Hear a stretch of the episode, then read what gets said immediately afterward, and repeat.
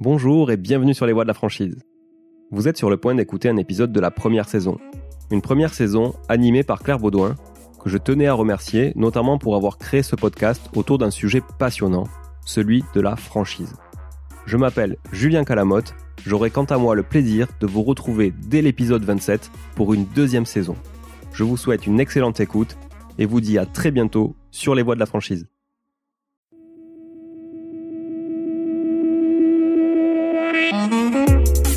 Bienvenue chez Auditeur sur les voies de la franchise. La franchise et le commerce associé sont au cœur de notre quotidien. C'est pourquoi, sur les voies de la franchise, je donne la parole à tous les acteurs de ces réseaux d'entrepreneurs indépendants qui ont un jour décidé de créer leur business.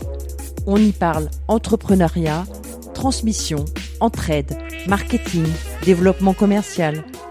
Je suis Claire Baudouin, co-directrice de Flash Études et Data, l'agence qui accompagne les réseaux de points de vente dans l'optimisation de leurs actions marketing et commerciales.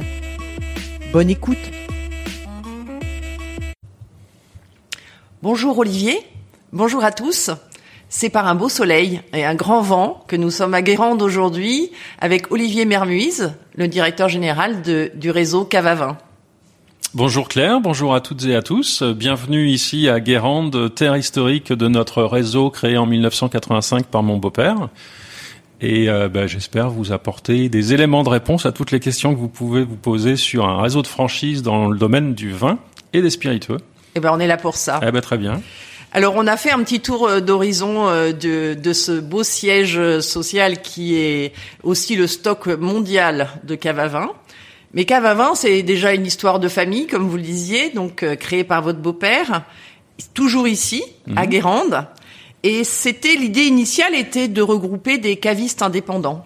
Exactement. À l'origine, mon beau-père a créé en 1985 sa première cave. Il avait euh, deux associés à ce moment-là, et ils ont créé ensemble un groupement. Euh, J'appellerais ça un, un groupement d'achat et de partenariat avec des vignerons. Euh, qui s'appelait au tout début le GESI, le groupement européen des cavistes indépendants. Donc ça, c'était en 85, euh, le 14 février 1985, il y a 35 ans. Et ensuite, euh, ça a évolué avec un, un maillage très régional, puisque nous sommes ici à Guérande dans le 44, et historiquement, euh, et encore maintenant aujourd'hui, c'est là où nous avons les meilleures parts de marché, avec une soixantaine de franchisés sur la Bretagne et sur les Pays de Loire. D'accord. Et donc euh, aujourd'hui, vous euh, vous êtes surtout en développement franchisé. Il reste encore des cavistes indépendants de l'origine? Euh, oui, alors en fait, on est passé en franchise en 1996. Et entre 1985 et 1996, on a eu un développement par des affiliés, des personnes qui venaient chercher chez le groupement euh, des conditions d'achat et puis une durabilité dans le partenariat avec les vignerons. Et euh, du coup, on a encore aujourd'hui dans notre réseau, je dirais à peu près 10%, euh, une quinzaine, euh, 10% de d'affiliés qui sont avec nous historiquement et qui ont eu cette euh, ce changement dans la continuité puisqu'ils Oui. font maintenant partie d'une grande famille. Euh, Il n'y a pas de différence de traitement entre un affilié et un franchisé et quand ils se voient, il n'y a pas de cloisonnement. Tout le monde est ensemble dans une grande famille. Donc euh, il y a eu cette évolution à partir de 1996, oui, sur le métier de la franchise. Et pourquoi ce choix de- du développement par la franchise et non pas continuer justement à regrouper ces cavistes indépendants qu'il y a dans toute la France euh, et qui auraient pu bénéficier de cet accompagnement? Alors en fait, si vous voulez, ce qui s'est passé, c'est que mon beau-père, en 1996, euh, a commencé à voir le dynamisme du modèle en franchise. Et la France est toujours aujourd'hui le leader européen du développement en franchise. Oui. Euh, Quand on fait le salon de la franchise à Paris, il reçoit des, des personnes de différents pays, mais en tout cas c'est le premier d'Europe. En parallèle, et il le dirait mieux que moi, euh, mon beau-père dirait qu'en 96, quand il, après 11 ans d'expérience, il était dans un domaine où le métier du caviste euh, évoluait peu. Et finalement, quand il a compris, après avoir beaucoup échangé avec la Fédération française de la franchise, ce qu'apportait le fait de devenir franchiseur par rapport au simple fait qu'avant on était distributeur. Oui. Euh, il faut poser un savoir-faire, il faut poser un concept, il faut faire vivre le savoir-faire, il faut le transmettre. Et la franchise, c'est avant tout une histoire humaine de faire, euh, De transmettre. de transmettre, d'accompagner.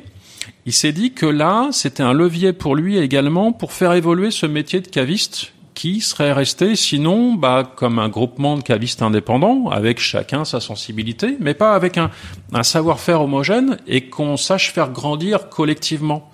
Les gens seraient tous restés euh, indépendants, ils seraient venus acheter leur vin sur la plateforme, mais on n'aurait pas travaillé ensemble comme on le fait aujourd'hui, quand on fait des commissions sur des sujets de communication, le développement du digital et tout ça. Et chacun serait resté indépendant, commerçant euh, dans son commerce. Il serait venu une, une fois par semaine ou on l'aurait livré une fois par semaine et et on n'aurait pas fait grandir le métier comme on l'a fait aujourd'hui. Et aujourd'hui, c'est pour ça que les, les affiliés d'origine, ils ont, euh, ils ont bénéficié de ce changement et de tout ce qu'on a professionnalisé nous en centrale. Et mon beau-père s'est beaucoup euh, impliqué au début dans, dans, dans, le monde de la franchise pour bien décortiquer, a passé beaucoup de temps lui-même à poser son concept, le savoir-faire, puisque lui, la, la, cave de la Baule, c'est lui qui l'a créé et qui l'a animé tout seul, ensuite à, à, deux. Mais euh, bah, il a beaucoup bossé le soir en complément pour oui. pouvoir mettre tout ça euh, au clair, de s'accompagner de professionnels. Et c'est d'ailleurs pour ça qu'aujourd'hui, il a fini son deuxième mandat comme président de la Fédération française de la franchise. Mais il a voulu avant tout aussi renvoyer l'ascenseur de ceux qui, dans les années 90, l'ont aidé à poser son concept, à se construire et à professionnaliser l'entreprise. Oui. Quand on est passé de distributeur à franchiseur, il a fallu mettre des process, euh, déployer ce, ce savoir-faire, euh, recruter des métiers que nous n'avions pas avant et professionnaliser tout le monde et animer tout le monde. Et on a changé de métier. On a deux métiers en fait aujourd'hui. C'est vraiment ça. Hein. Quand on devient franchiseur, en fait, il faut vraiment apprendre ce métier de franchiseur qui est un métier à part entière et qui n'a pas grand-chose à voir avec le métier d'origine que l'on a pu faire, comme le métier de caviste en fait. Exactement. On, on, devient, on apprend un nouveau métier, et ça c'est vraiment ce que beaucoup de gens disent sur les voies de la franchise, mais c'est vrai, c'est vraiment ça structure, ça voilà, c'est ça structure et il y a besoin effectivement d'apprendre ce métier de franchiseur. Quels sont justement les profils qu'on a besoin de recruter quand on devient franchiseur? Alors en fait, euh, Michel Bourrel, quand il a posé le savoir-faire, quand il a défini le concept, quand il a tout détaillé, donc un, un manuel opératoire, quand il s'est accompagné de d'avocats pour écrire les contrats, on a le contrat, on a le document d'information précontractuel, on a on a pas mal de documents juridiques. Il a fallu euh, au sein de la structure ici passer du rôle de distributeur où on avait finalement des personnes qui prenaient des commandes, qui facturaient, euh, qui rédigeaient des conditions commerciales, des acheteurs qui s'occupaient déjà de sélectionner des gammes il a fallu compléter tout ça avec euh, une équipe de développeurs pour aller recruter des nouveaux franchisés. Donc tout ça à partir de 1996. Une équipe d'animateurs pour toujours faire vivre et faire évoluer ce savoir-faire. Donc euh, une équipe aujourd'hui où on a un directeur de réseau et, trois animateurs, euh, un quatrième qui vient d'arriver pour l'international. Euh, tout ça, ce sont des métiers nouveaux qu'il a fallu euh, faire grandir aussi. Et oui. pour certains dans l'équipe, euh, j'ai mon développeur qui a 18 ans d'ancienneté chez nous. Et il est pourtant jeune, hein, Oui. mais il a commencé chez nous. J'ai mon directeur de réseau qui a déjà fait euh, plusieurs postes euh, comme caviste, comme responsable de cave, comme euh, animateur de réseau, comme directeur de réseau. Donc chacun a son vécu et a l'histoire de l'entreprise Oui. Et peut conseiller quelqu'un en lui disant bon bah ok mais ça moi je l'ai fait d'une certaine façon. On se remet toujours en question mais attention il y a des choses qui fonctionnent plus ou moins bien selon l'emplacement et selon la, clientèle. Euh, on a un pôle communication aussi où là bah, maintenant il faut adresser tout ce qui est digital en complément. Ça ça a existé peu il y a, il y a quelque temps donc on s'entoure de professionnels comme d'agences de communication, mais derrière il faut quand même nous, en tant que support à des Oui. cavistes, savoir euh, créer nous-mêmes des posts pour des euh, des posts sur Instagram ou sur Facebook pour expliquer un accord mais et vin, pour donner envie à un client. C'est pas une agence de com qui va Oui, nous oui. faire ça. C'est là on est vraiment dans dans la Dans votre métier, là, du coup, vous retrouvez le métier de, de caviste. Oui, oui. Euh, on a euh, un caviste conseil qui permet à nos franchisés, si jamais on arrive, on peut arriver en rupture sur du vin rosé par exemple quand nos vignerons n'ont plus assez de jus, euh, avant d'arriver sur le nouveau millésime. Eh ben le, le caviste, qu'est-ce qu'il va faire? Il va passer sa commande. La personne qui traite les commandes va lui dire là, attention, ce vin-là, on est en rupture. Alors il a en plus un visuel sur l'intranet, Oui. ce qui est nouveau aussi, ce qui n'était pas le cas avant. Mais après, il a le conseil d'un caviste conseil qui va lui dire bon bah attention euh, là ce produit-là n'est pas dispo, euh, il va revenir peut-être euh, mi-mars, mais en attendant je vous conseille celui-là parce que par rapport à ce que vous avez comme gamme et comme typologie de clientèle, celui-là compléterait bien ce que vous avez. Et nous on a 2000 références, un franchisé va en avoir 600, mais du coup il va pas connaître les 1400 qui l'utilisent pas, donc on est là aussi pour le l'aider. Et ça, pour faire ça, il faut avoir au préalable quelqu'un qui va le conseiller. Euh, qui peut être jeune, mais qui aura un minimum un an d'expérience dans une cave pour euh, avoir déjà conseillé une foultitude de vins à, à, nos clients. Et, et, nos caves à nous, celles qu'on a en propre, on en a quatre.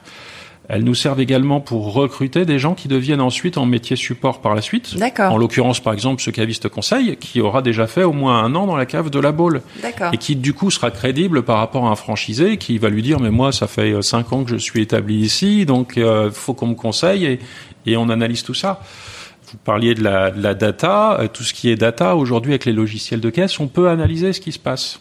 On peut savoir que quand on a une nouveauté, euh, quand on était distributeur, bah, on savait ce qu'on vendait, mais on ne savait pas ce que le caviste vendait à ses clients. Donc on attendait de savoir s'il allait réapprovisionner. Maintenant, avec les outils modernes, on voit ce qui tourne tout de suite très bien. Donc on peut presque imaginer derrière les chiffres la vie du client, de se dire tiens lui il est revenu, il a réapprovisionné, c'est un beau succès d'estime, ça va ça va ça va vite prendre. Euh, j'ai des approvisionneurs qui ont besoin de se projeter. Oui, tout à fait. Ils sont pas là pour me repasser la même commande que l'an dernier, euh, le 15 du mois, etc. Donc euh, tout ça, c'est c'est de l'enrichissement collectif, et c'est tout ça qui a transformé l'entreprise et professionnalisé l'accompagnement qu'on apporte. D'accord. Et du coup, c'est pour ça que mon beau-père a fait quatre ans comme président de la fédération, et c'est comme ça qu'il s'est beaucoup investi sur plus d'une dizaine d'années en étant administrateur de la fédération pour redonner ce qu'on lui a aidé à monter lui pour le transmettre et recevoir des nouveaux franchiseurs et les aider, les accompagner, avoir un collège d'experts pour traiter des sujets et ensemble, entre franchiseurs, échanger parfois sur les outils. Oui. Ce qu'on fait dans nos réunions régionales de, de franchiseurs aussi. Donc oui, ça vous me parliez de réunions régionales de mmh. franchiseurs. Donc il y en a beaucoup effectivement dans l'Ouest et vous vous réunissez donc régulièrement entre franchiseurs. Alors on fait ça deux ou trois fois par an, euh, au gré des disponibilités des uns et des autres. On a déjà réuni l'an dernier, ben, peu de temps après nos, le lancement de nos nouveaux locaux, on a réuni, je crois, en juin l'an dernier, ben, des, des, franchiseurs de, de, la région.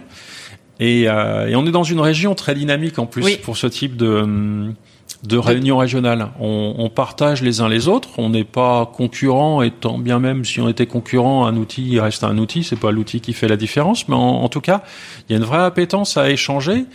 C'est est... un état d'esprit de la région. J'en discutais hier soir avec mon oui. beau-frère, euh, qui est président de société à Nantes, et qui me disait que c'était vraiment un état d'esprit de la région, qu'il y avait une vraie solidarité entre les gens, que effectivement, ah, euh, il y avait euh, dans les institutions, quel que soit hum. son bord ou quelle que soit son oui. opinion, un véritable partenariat et un échange économique important. Et je crois que c'est vraiment ce qui fait la dynamique et la différence de Pays de Loire Bien ou Bretagne, enfin hum, on va hum. dire Pays de Loire, ah oui, de cette région en fait Loire-Atlantique en tout cas. Euh, je suis souvent à la CCI de Nantes puisqu'on oui. échange aussi euh, sur plein de choses. Euh, il y a des um, Digital Week où on échange sur tout ce qui est innovation autour du digital. On a des euh, des clubs. Euh, moi, je suis au club Afrique et au club euh, Europe, donc avec d'autres personnes qui sont pas du tout dans de la franchise, mais du coup qui vont avoir connu un problème en Suisse et nous, on va leur trouver une solution, ou, ou vice versa.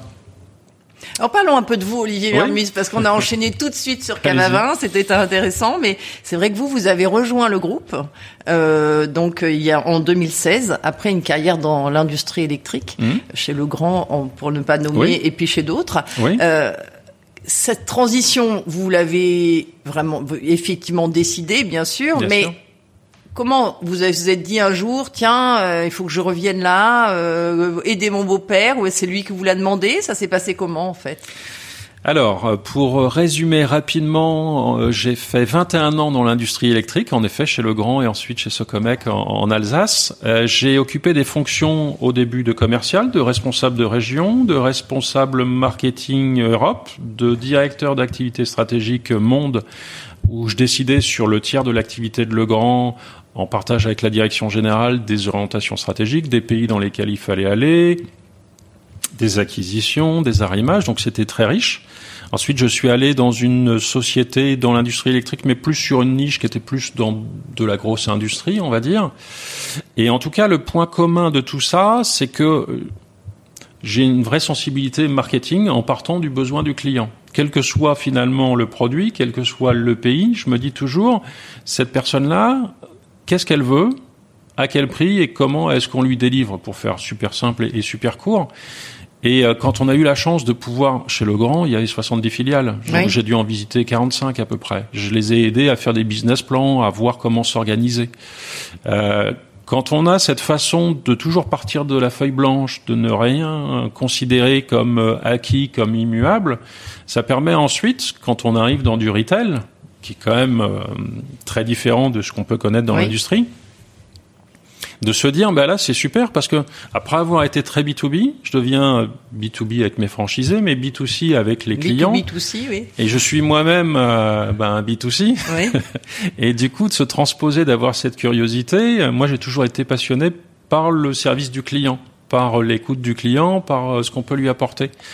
Et du coup, transposer cette sensibilité dans ce milieu-là, pour moi, c'était génial. C'était et en fait, par rapport à la transition, comment elle s'est faite, euh, bah évidemment qu'il y a 20 ans, j'imaginais pas que je serais là pour vous parler de ça aujourd'hui. Euh, mon beau-père, je l'ai toujours accompagné beaucoup avec ma femme qui elle est aussi dans la communication, donc on était toujours à suivre ce qu'il faisait, oui. euh, toujours à, à, voir avec lui bah, dès qu'il y avait des supports de communication, des nouvelles plaquettes, des orientations, des choses comme ça, à, à beaucoup échanger, mais en pour notre plaisir, oui, pour nos en loisirs, conseil voilà, en, en conseil familial. Euh, pendant quelques années, sans même savoir qu'un jour je serai là, euh, avec ma femme, et on aime le vin, on assistait au congrès annuel. Tous les ans, on a plusieurs congrès, mais dont un congrès annuel où il y a les, tous les franchisés, donc euh, au moins 150 franchisés qui sont là et 200 vignerons. Euh, pendant deux jours, on, on déguste les nouveautés des vignerons, on échange avec eux, comment est-ce qu'ils travaillent, on, on, peut mettre vraiment un visage derrière une étiquette. Ah oui. Et ce milieu-là m'a vraiment interpellé et j'ai toujours été animateur de amateur de vin. Et du coup, euh, bah, les équipes, je les connaissais déjà. Oui. Donc moi, finalement, la transition, quand je suis arrivé chez, chez Cavavin en septembre 2016, et ben simplement, il m'a suffi bah, de savoir où j'en étais avec mon beau-père et savoir ce que je voulais aussi euh, avec lui faire évoluer dans l'entreprise. Donc oui. notamment cette partie internationale qui me tient vraiment à cœur et qui n'était pas encore débutée avant que je n'arrive. D'accord. Et puis simplement euh, et humainement, en faisant le point avec les différentes équipes, avec les différentes personnes que je connaissais en, en grande partie, je connaissais en tout cas leur métier. Je savais ce qu'était un animateur, un développeur, ce qui, quand on vient de l'industrie, normalement, est, Oui. est pas très logique. Mais je, je savais ce qu'ils faisaient, je savais ce qu'ils avaient réalisé, je savais leur parcours. Et euh, du coup, euh, les voir, échanger avec eux, comprendre là où ils en étaient, tout ce qui pouvait encore évoluer, et puis faire la même chose après avec mes franchisés, m'a permis de me dire bon bah ok, on a des, des points de force, on a des points euh, d'opportunité, et travaillons tout ça. Et du coup, ça m'a permis de me projeter. Et sur chacun des sujets, avec mon beau-père, de nous challenger parce qu'on est très complémentaires dans nos approches. Et, du coup, cette transition a été naturelle. Euh, et euh, pour tout le monde, ça a été une logique. Euh, pour moi, quand Michel me l'a proposé, j'ai dit bon bah ok, je tiens à bien finir tout ce que j'ai dans mes dans mon ancienne entreprise. Donc euh, donc on s'est projeté parce que c'était un choix familial également. On était à Strasbourg, Oui, on est venu à- retraverser à la Guérande, France, oui. euh, il n'y avait pas plus loin. Oui. Mais c'était un très beau projet euh, familial pour euh, continuer à construire cette belle entreprise, la faire vivre, continuer, continuer à la développer, à l'enrichir, et puis, euh, et, et puis la, la transformer dans la continuité. Donc on, on est vraiment dans, dans cet échange-là au quotidien. Mon beau-père est pas là tous les jours, mais dès qu'on échange, on se challenge. Oui, oui. Et, euh, et d'ailleurs, moi, j'ai un bureau, mais je suis jamais dans mon bureau. Je suis toujours dans le bureau de mes confrères, de mes collègues, pour parler de chacun des points d'un point de vue très opérationnel. D'accord.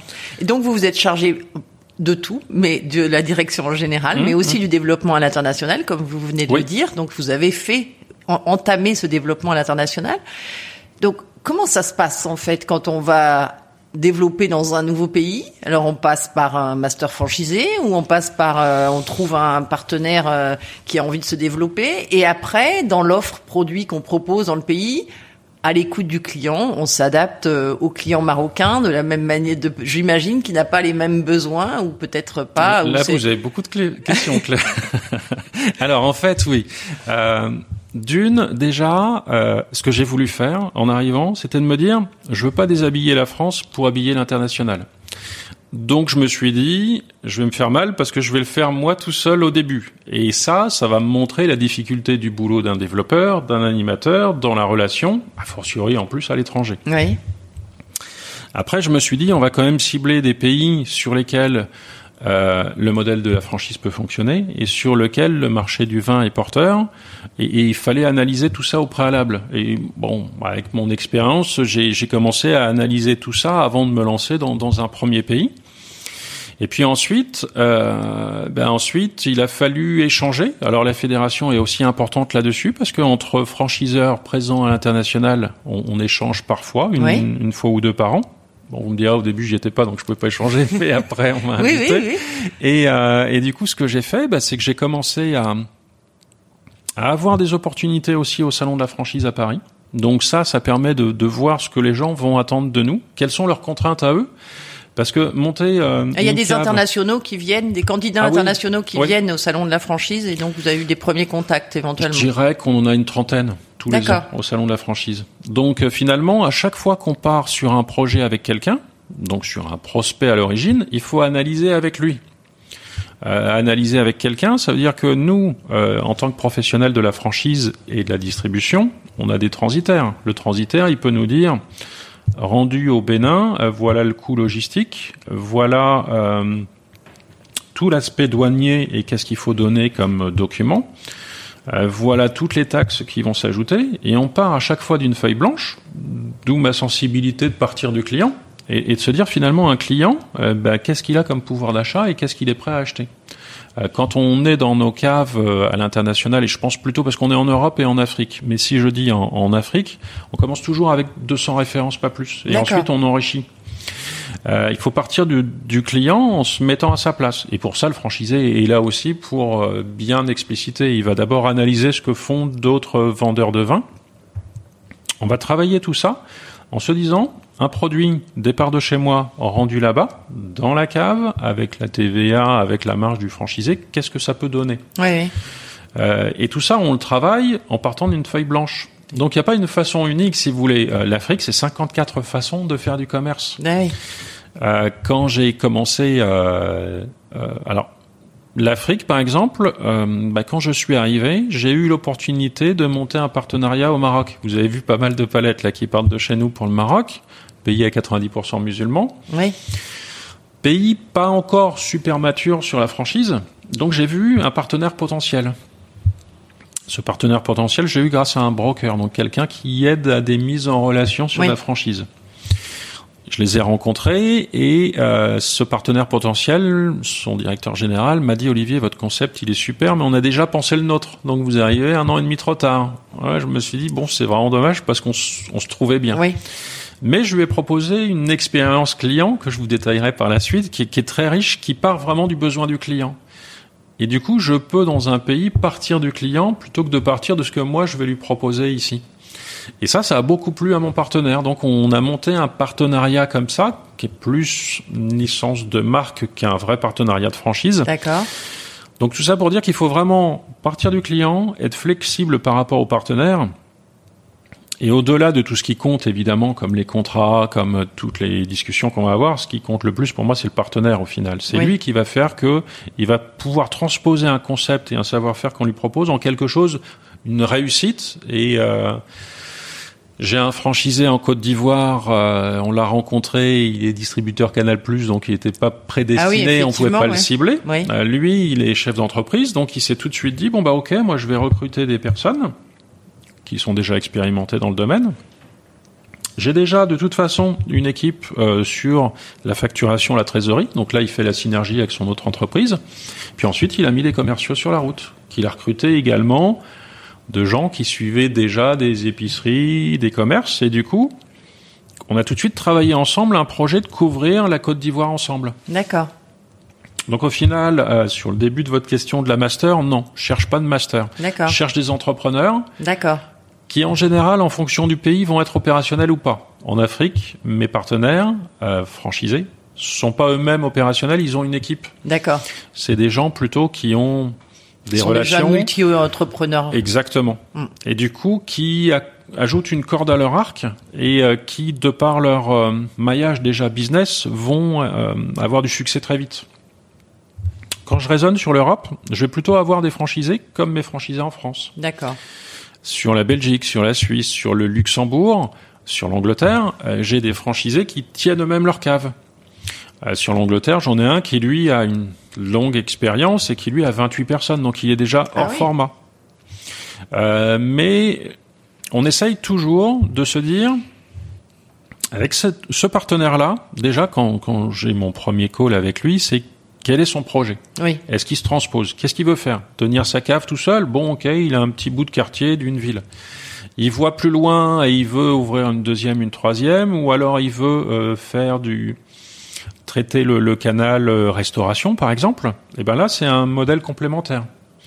Et du coup, faut ajuster le projet par rapport à chacun et se dire finalement, si je raisonne sur un pays plus grand, est-ce que c'est le bon partenaire ou pas? Si c'est pas le bon partenaire, vaut mieux passer son tour. Si on se rate avec quelqu'un, on, on abîme l'image de notre marque. Tout à fait, oui. Donc tout ça, si vous voulez, moi je cherche pas de master parce que un master, oui, bien sûr, si j'étais euh, en Russie, en Chine, un master ferait mon travail de pouvoir recruter les franchisés, leur transmettre le savoir-faire. Je préfère grandir progressivement, faire bien les choses, euh, piloter les choses. Et là, depuis une semaine, on a quelqu'un qui a été recruté pour le développement international. Puisque depuis mon arrivée, maintenant, on est dans huit pays, donc Oui. euh, j'ai plus vraiment le temps de faire ça tout De seul. J'adore le faire, mais j'ai plus vraiment le temps de le faire tout seul. Par contre, je serai toujours impliqué dedans parce que Oui, c'est quand sûr. même mon bébé de transformation aussi de l'entreprise. Et, et du coup, voilà, donc je Donc cherche l'ambition pas... est d'arriver dans combien de pays? Euh, Voilà, aujourd'hui 150 magasins cave à vin. Alors C'est- 150 en France métropolitaine, justement. 150 en France. 165, donc on en a déjà une quinzaine euh, à l'international. Euh, L'idée, si vous voulez, par rapport à ça, c'est toujours d'accompagner au mieux euh, les prospects qui soient en France ou à l'international. Je préfère dire à quelqu'un que ça ne marchera pas économiquement plutôt que de partir avec quelqu'un en me disant le pauvre ça va peut-être pas marcher et derrière ça va abîmer aussi no- notre image. Donc euh, L'idée, c'est de se dire, euh, sur la zone Afrique, donc 54 pays, 54 façons différentes de faire du business. Il y a évidemment pas 54 pays accessibles. Aujourd'hui, on bénéficie d'une bonne notoriété parce qu'on a fait nos preuves. Euh, quand on est en Côte d'Ivoire, ça parle à beaucoup de pays parce que c'est un pays majeur. oui. Quand on est euh, au Maroc, ça parle beaucoup aussi. Quand on est maintenant depuis un an au Congo, ça montre aussi la diversité parce que c'est un pays complètement différent. Euh, L'équipe a beaucoup mûri ici, c'est-à-dire que le directeur logistique, maintenant, il s'occupe de toutes les formalités douanières, ce qu'il n'avait pas avant. Oui, Euh, Quand on exporte du vin au Maroc, pour chaque référence, il faut deux certificats originaux venant du vigneron. Ah oui. Donc, si j'envoie 100 références différentes, il faut qu'avant d'expédier, je puisse il y a la palette donner... de papier avant. Et oui, des originaux et ils vont vérifier là-bas que c'est vraiment un original. S'il y a un problème sur un produit, ça bloque le conteneur. Donc on est sur un niveau de professionnalisme et sur un niveau d'accompagnement qui est beaucoup plus poussé que ce qu'on faisait avant. Euh, il faut gérer euh, bah, tout ce qui est euh, financier également. Dans quelle banque va être le partenaire? Enfin, il y y a vraiment beaucoup de choses que j'ai pu comprendre, mettre en place pour maintenant avoir les bons partenaires aussi bancaires, parce que quand on traite un pays il faut que le risque soit soit couvert. Donc il y a plein de process complètement différents. On a testé certains, ça a marché sur un certain temps, mais en grandissant, ça devenait trop contraignant. Il a fallu en trouver d'autres. Il faut vraiment se remettre en question au jour le jour. Et du coup, nous, notre valeur ajoutée par rapport à un franchisé en Afrique, c'est qu'on a déjà fait beaucoup de choses et on sait aller beaucoup plus vite. Et on a des transitaires qui savent faire. Donc on a une information très rapide. Et donc je peux traiter un business plan d'un prospect au Bénin, par exemple, pour lui dire, voilà, euh, la gamme, elle serait plutôt comme ça. Ça, c'est une gamme pour la cave, ça, c'est une gamme pour les restaurants, et ça, c'est une gamme euh, grand cru classé pour la fin d'année. Et on peut aller dans ce niveau de détail. Parce qu'au préalable, on a un peu essuyé les plâtres sur des pays où il y a beaucoup de papier, euh, une rigueur à avoir, qu'on a nous ici, qu'il faut qu'ils aient aussi là-bas. Voilà, c'est c'est ça l'histoire. Et mes franchisés d'Afrique, mais je les ai presque toutes les semaines euh, en ligne pour savoir comment ça se passe, euh, est-ce qu'il y a du réappro bientôt, comment se développe leur business. Euh, on communique aussi en Afrique. Ben, c'est ça. Alors vous avez titillé ma curiosité avec votre votre approche de l'expérience client. Mmh, mmh. C'est un sujet extrêmement à la mode en ce moment. Donc qu'est-ce qu'est-ce que votre approche de l'expérience client? Alors, le partenariat que j'ai monté au Maroc a été tourné autour d'une expérience qu'on vend maintenant dans nos caves via nos franchisés pour nos clients. Euh, il y a deux façons de, faire cette expérience. Soit vous achetez une animation chez un de mes cavistes et il va vous faire déguster euh, en groupe. Alors, six personnes, euh, huit personnes maximum de personnes qui vont s'inscrire sur une dégustation animée par le caviste, avec une dégustation à l'aveugle de 6 vins et 12 questions. Et euh, vous répondez euh, par votre smartphone à un questionnaire qui vous est poussé, ou si vous voulez le faire en papier, bah, c'est le caviste qui va tout compléter ensuite dans la partie digitale. Six questions sur l'appréciation des six vins. Le propos, c'est pas de les aimer les six, c'est de dire celui-là j'aime beaucoup, celui-là pas du tout, etc. L'algorithme va mouliner ça et six questions complémentaires sur vos goûts culinaires et votre budget et différents critères. D'accord. Ensuite, on, on mouline tout ça. On a créé huit signes œnologiques complètement différents. D'accord. Musclé, c'est quelqu'un qui va aimer du vin tannique, esthète, des vins beaucoup plus ronds, etc. Mais on part vraiment pas de la typicité du vin, mais du palais du client. Oui. Euh, le, le mot ne qualifie pas le vin, mais le client. Euh, et du coup, quand on fait cette expérience, soit animé par le caviste, soit le caviste vous vend une box, et cette box, vous pouvez la faire vous-même avec des amis, de la famille, des collègues. Donc, euh, euh, on a déjà animé euh, avec notre cave de Nantes pour un réseau dont je dirais pas le nom. Euh, une animation sur des vins bio. Ouais, Donc, je vous dis pas le nom, mais il y en a plusieurs potentiellement. Ils étaient 60. C'était une convention de cette de ce réseau. Et on a pris euh, trois cavistes de chez nous, chacun dans une salle, avec deux vins euh, dans chaque salle, et les gens tournaient d'une salle à l'autre. D'accord. Et à la fin, ils ont eu Leur un mail profil. pour expliquer leur profil. Le signe œnologique fait référence au signe du zodiaque. Oui, et oui. du coup, vous voyez un peu la sensibilité. Donc, vous avez un signe et un ascendant.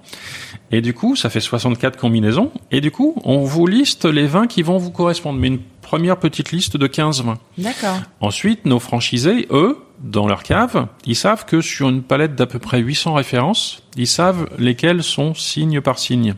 Donc finalement, un caviste, quand il conseille un client, il le conseille par rapport à un accord mets et vin, il le conseille par rapport à un budget, il le conseille par rapport à une occasion. Est-ce que vous voulez marquer le coup et du coup c'est la deuxième gamme ou, ou la troisième, la, la Oui. Et maintenant, sur une vraie personnalisation du conseil par rapport à la personnalité et par rapport au profil gustatif du client. Donc le signe œnologique, cette expérience-là, elle est en cours de déploiement aujourd'hui. Et c'est ça que j'ai vendu à nos partenaires au Maroc. Donc j'ai référencé leurs vins marocains sur notre algorithme tous les ans, parce que d'un millésime à l'autre, Oui, ben, un peut vin peut changer. passer d'un signe à l'autre.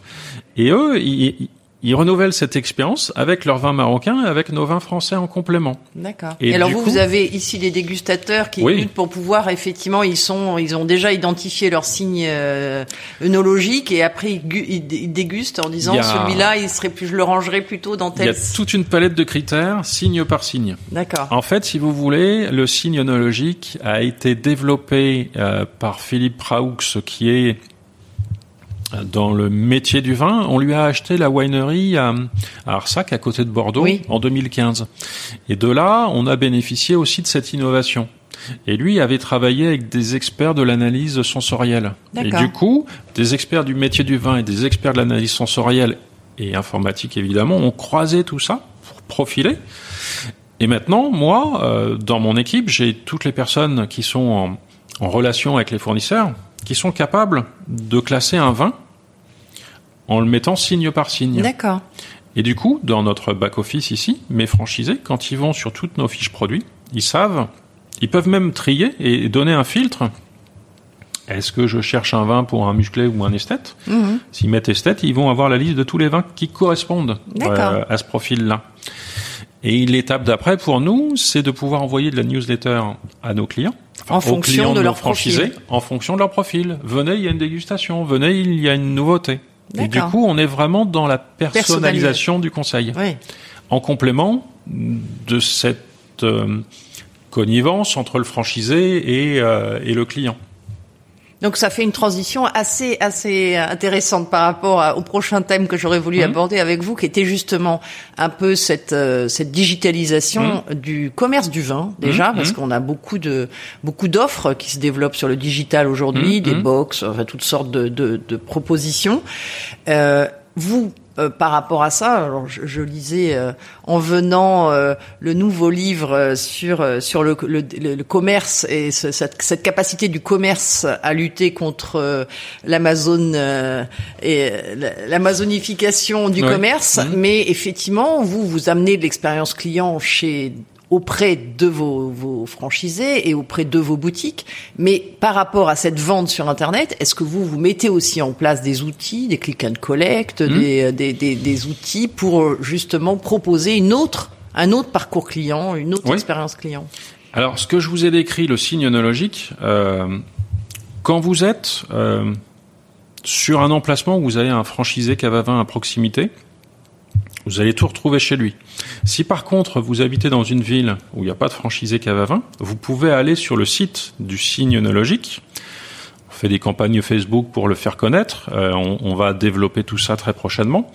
Mais du coup, quelqu'un qui va être dans une ville où on n'est pas implanté va avoir la possibilité de s'approvisionner cette box et ensuite de pouvoir passer des commandes, mais du coup en direct ici, pour pouvoir s'approvisionner. Et du coup, moi, mon intérêt quand je fais ça, c'est quoi? C'est que demain, si j'ai quelqu'un qui veut s'installer dans une ville où j'ai déjà des clients qui ont fait l'expérience du signe œnologique, j'ai déjà un fichier client à lui proposer. J'ai déjà des clients qui vont s'être intéressés à notre gamme.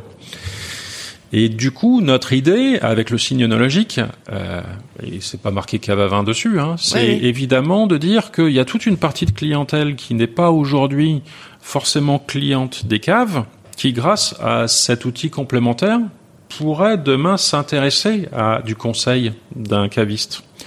Euh, on a voulu démystifier l'approche du vin avec ce concept. Oui, Donc on n'est pas là dans le côté académique. Euh, c'est pas parce que mon père était euh, fan de Bordeaux que je dois boire du Bordeaux. C'est un peu ça le problème de l'image aujourd'hui de notre métier.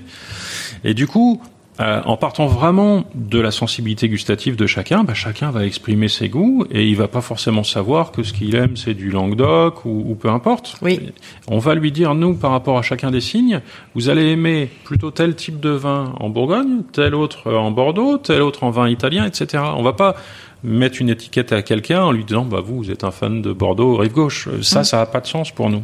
C'est ce que font parfois certains notamment à l'international quand je suis allé visiter certains pays pour essayer avec un réseau de se dire bon bah la tendance elle est là, on va pousser ça et on va leur dire c'est ça qu'il faut boire en ce moment. oui. Et les pauvres, ils partent pas de leur propre goût, donc ils, ils suivent. Mais c'est pas, c'est pas comme ça qu'on parle à un client. Moi, je Mhm. m'intéresse vraiment au client pour voir qu'est-ce que je dois lui mettre à disposition.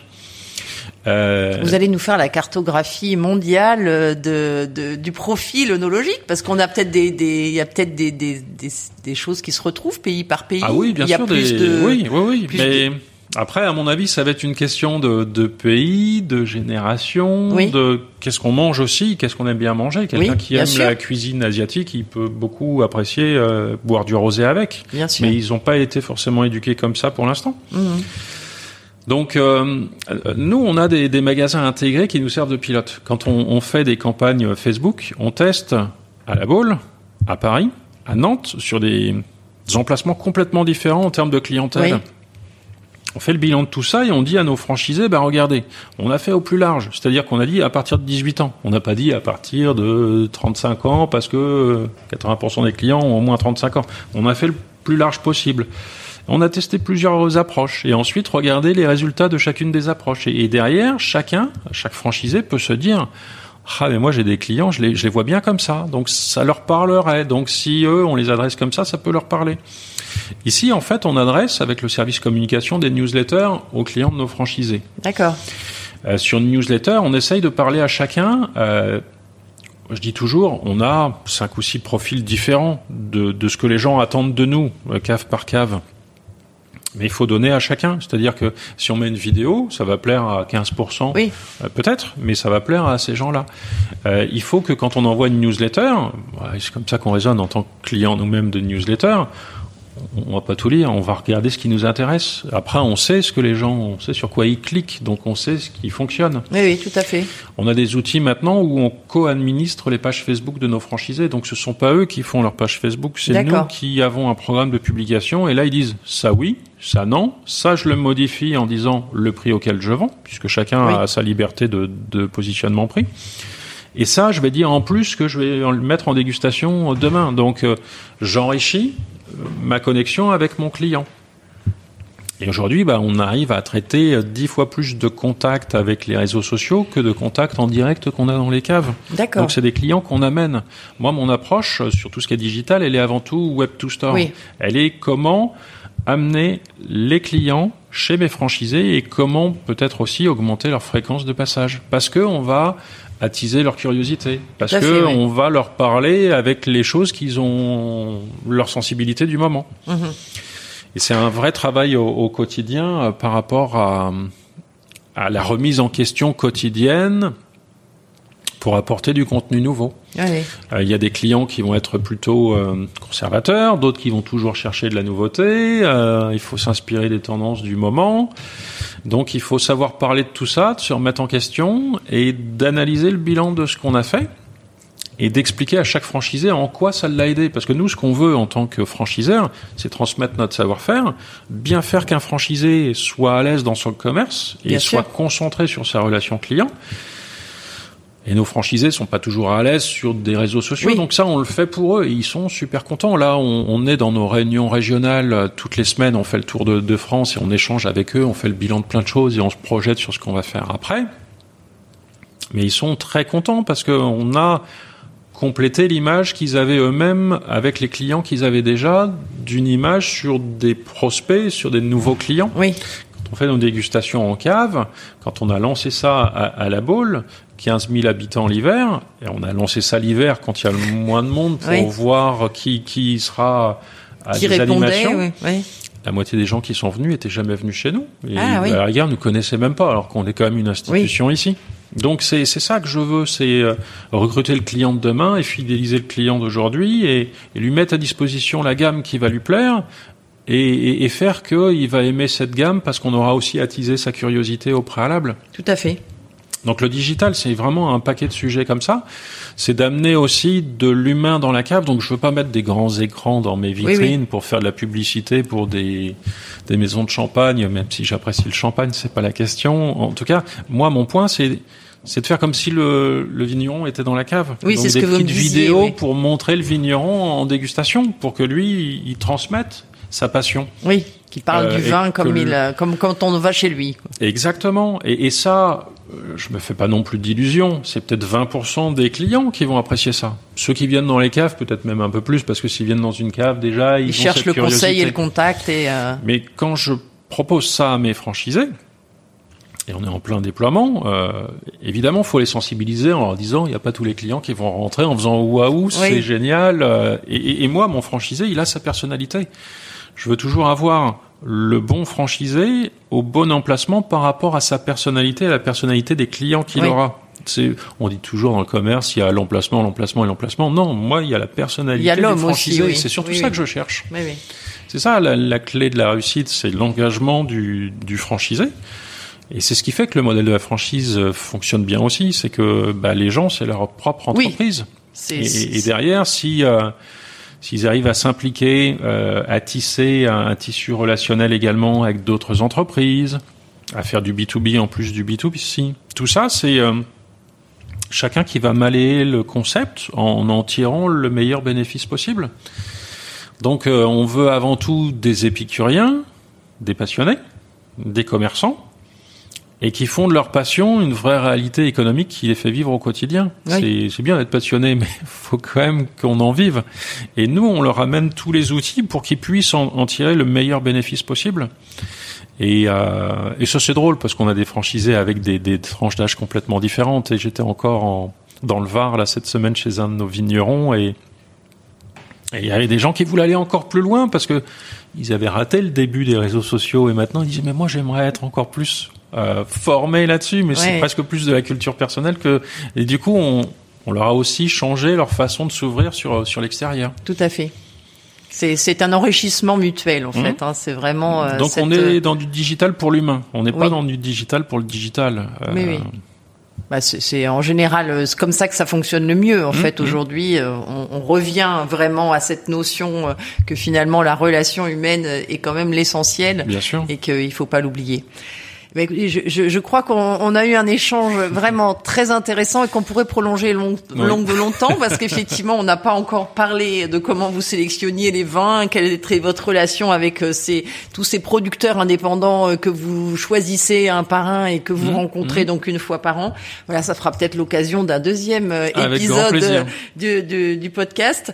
Et donc, je, je, je, termine souvent euh, mon podcast par une question un peu plus personnelle euh, qui est mmh. sur vous, mmh. euh, Olivier Mermise. Euh, vous êtes dans un nouveau métier depuis euh, maintenant quelques années, mais j'imagine que le doute est fait partie aussi de votre quotidien, comme tout chef d'entreprise et comme tout entrepreneur. Mmh, Est-ce que vous avez un des habitudes, un rite, une manière de gérer ce doute de, qui vous est propre? Alors, en, en fait, euh, par rapport au doute, euh, j'essaye toujours de voir. Euh, on parlait tout à l'heure de l'international, d'échanges avec quelqu'un. À un moment, on se dit bah tiens, ça marche ou ça marche pas. Et il faut toujours se remettre en question. Et, et moi, mon point, et, et je l'ai toujours fait comme ça dans mes métiers précédents, c'est de me dire quand j'échange avec quelqu'un et que ce soit un salarié, que ce soit un franchisé, que ce soit dans n'importe quel contexte on, on, est là pour construire quelque chose ensemble. Et si jamais, à un moment, on se dit, tiens, il y a quelque chose qui n'avance pas, qui ne marche pas, qu'est-ce que j'ai fait à l'étape d'avant? Et je reconstruis mentalement euh, ce qu'on appelle l'échelle d'inférence pour me dire, tiens, il y a peut-être eu un quiproquo sur l'étape d'avant qui fait que finalement ça avance pas comme je veux ou que la personne qui devrait tirer bénéfice aussi de ce que je lui propose le conçoit pas comme tel.